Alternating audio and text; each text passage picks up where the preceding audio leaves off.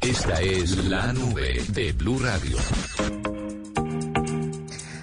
Son las 7 de la noche, 43 minutos. A esta hora con nosotros está Alberto Guevara, el gerente de producto WhatsApp en Infobip Latinoamérica. Vamos a hablar de algo que para muchos puede parecer técnico, pero otros tienen la duda de cómo funciona y precisamente eso es lo que nos va a explicar Alberto a esta hora. Los chatbots W. ¿Los ha utilizado? Yo he utilizado dos, uno más eficiente que el otro, pero cuénteme su experiencia. Eh, yo honestamente no los he utilizado. ¿Jamás? Sé que hay gente que los utiliza. De pronto hay gente que mm, ha tenido que interactuar con ellos muchas veces porque se han vuelto una herramienta muy buena para interactuar con clientes, por ejemplo, a la hora de tener un chat eh, en la versión business de, de WhatsApp y obviamente hace que la respuesta sea más rápida, la información que usted requiere de sus clientes sea más rápida. Ajá. Así que son muy, muy interesantes estas herramientas. Mire, yo he estado en contacto con los chatbots de eh, una aerolínea muy famosa en el país y con un servicio de medicina prepagada también muy reconocido en el país. Y son dos servicios que funcionan. Llega un punto en el que ya no me funcionan.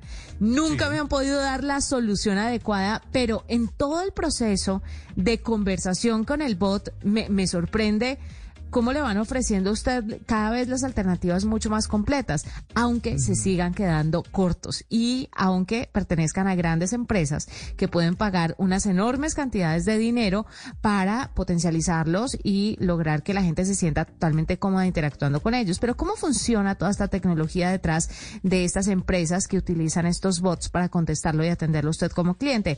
Alberto, bienvenido a la nube. Espero que usted conteste todas estas preguntas. ¿Cómo está? Buenas noches. Hola Juanita, muy buenas noches, muy bien, gracias. Gracias por invitarnos aquí a el programa de la nube. Bueno, hablemos un poquito sobre los chatbots. Empecemos por lo básico. ¿Qué es esto para la gente que de pronto no lo tiene tan claro y, y no entiende el concepto totalmente?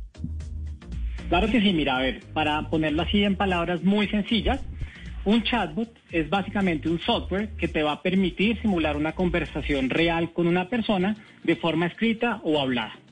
Y los vamos a encontrar en diferentes canales. Los vamos a encontrar en canales como WhatsApp, como Facebook eh, Chat, como Live Chat, como SMS, entre otros.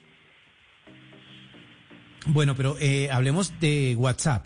WhatsApp es esta eh, plataforma de mensajería absolutamente conocida por la gente para, para intercambiar mensajes, pero obviamente, como decíamos hace un rato, se convirtió en una herramienta muy buena para la gente que tiene emprendimientos gracias a estos chatbots. ¿Cómo funcionan? ¿Hasta dónde llegan? ¿Qué tan grandes pueden ser? ¿Están hechos únicamente para grandes empresas o también lo puede hacer cualquier persona que tenga una cuenta empresarial dentro de eh, la aplicación? Claro que sí.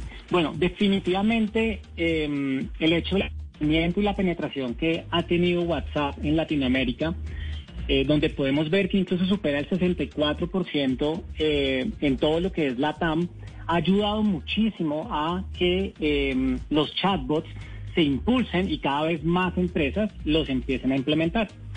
Esta tecnología no es solamente para las empresas más grandes, para aquellas que tienen millones de usuarios, sino que incluso nosotros, por ejemplo, eh, tenemos diferentes tipos de clientes, clientes con pocos usuarios, eh, clientes eh, ya con un negocio mucho más maduro y definitivamente estos grandes y gigantes clientes. Y todos ellos pueden sacar ventaja y pueden hacer uso de este tipo de tecnología. ¿Hasta dónde puede llegar? Bueno, esa es una pregunta bien difícil porque en realidad esto va a llegar hasta donde la empresa así lo desee. Básicamente lo que estamos haciendo con los chatbots es llevando a cabo procesos de automatización de algunas tareas que son recurrentes, que son repetitivas, que podemos atender tal vez de una mejor manera, de forma automática, y en cambio liberamos alguna capacidad, por ejemplo, en los call centers, por ejemplo, en diferentes puntos de atención de, nuestro eh, servicio, para atender otro tipo de temas. Entonces, en realidad lo que estamos viendo acá es cómo conviven ambas cosas. Están conviviendo los chatbots, pero también están conviviendo los agentes o esa atención más personalizada en el momento en el cual nos comunicamos con una empresa. Alberto, ¿qué hacer con estas personas que no encuentran otro canal de comunicación y que solamente tienen que interactuar con un chatbot. Y es que hace poco aquí en la nube contamos la historia de un señor en España que le metió una demanda al banco porque dijo, mire, yo tengo 70 años, yo no soy idiota, pero yo quiero que me entienda una persona porque es que de verdad no logro llevar a cabo lo, lo, que necesito hacer con ustedes a través de estas nuevas herramientas tecnológicas. ¿Cómo puede hacer una persona que no le contesta en el teléfono? Es que me pasó con la con la de la aerolínea. No contesta el teléfono, la página no funciona y el chatbot no me daba la opción que yo necesitaba.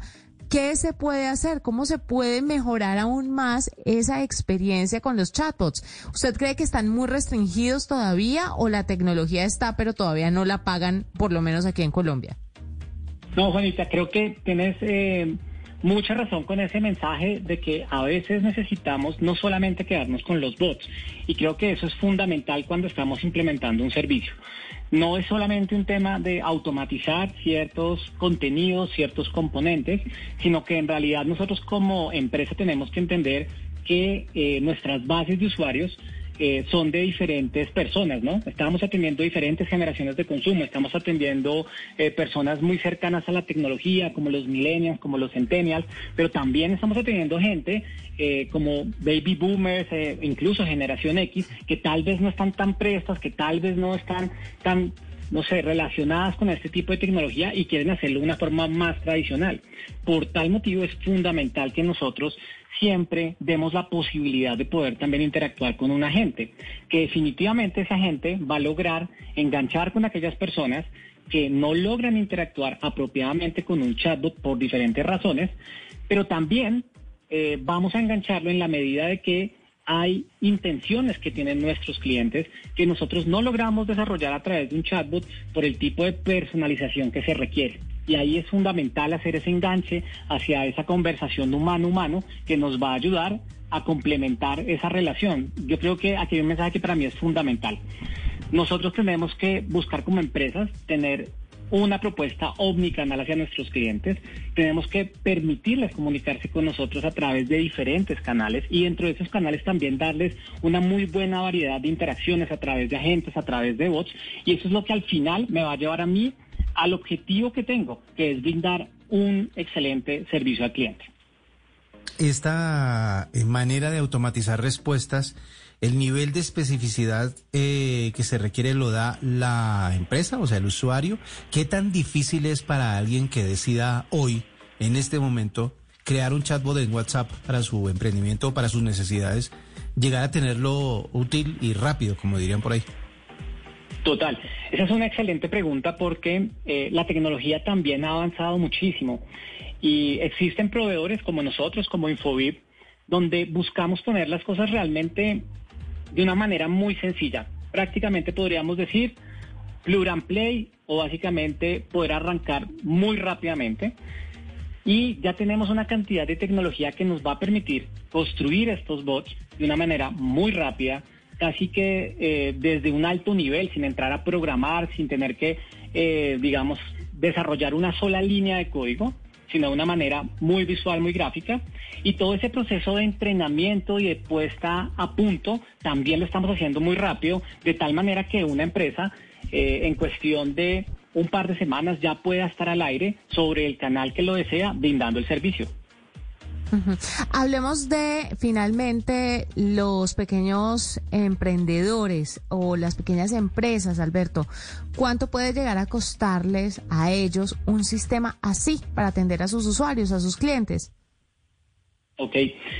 Yo, esta, pregunta es un poco compleja de responder porque va a depender de lo que ellos quieran hacer. No solamente va a depender del chatbot como tal, sino que también entran en juego otras variables como el tipo de canal en el cual tú quieres trabajar, si lo vas a hacer con WhatsApp, si lo vas a hacer, por ejemplo, con eh, Facebook Chat, entre otros. Entonces van a haber varias variables jugando, pero más bien el mensaje que me gustaría dejar aquí es que esta tecnología se encuentra al alcance de cualquier tipo de empresa, pequeña, mediana, grande, con áreas desarrolladas de tecnología, sin áreas desarrolladas de tecnología.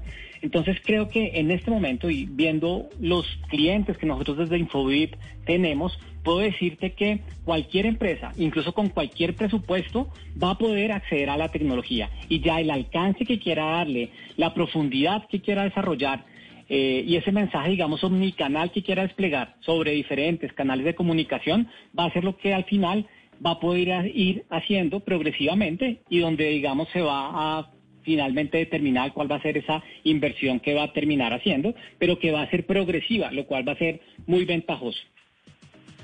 Alberto Guevara, gerente de producto WhatsApp en Infobip Latinoamérica, contándonos un poquito sobre cómo se pueden engrandecer los negocios diseñando chatbots en WhatsApp que estén a la altura de sus clientes.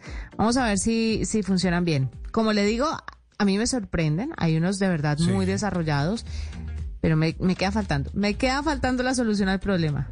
es, que, es increíble. Es que eh, eh, ya, ya depende de la empresa qué tanto nivel de detalle puede llegar a incluir dentro del, chatbot, porque se requiere pensar en todos los escenarios, se requiere hacerse una idea de qué es lo que va a buscar el cliente en cualquier, de cualquier manera.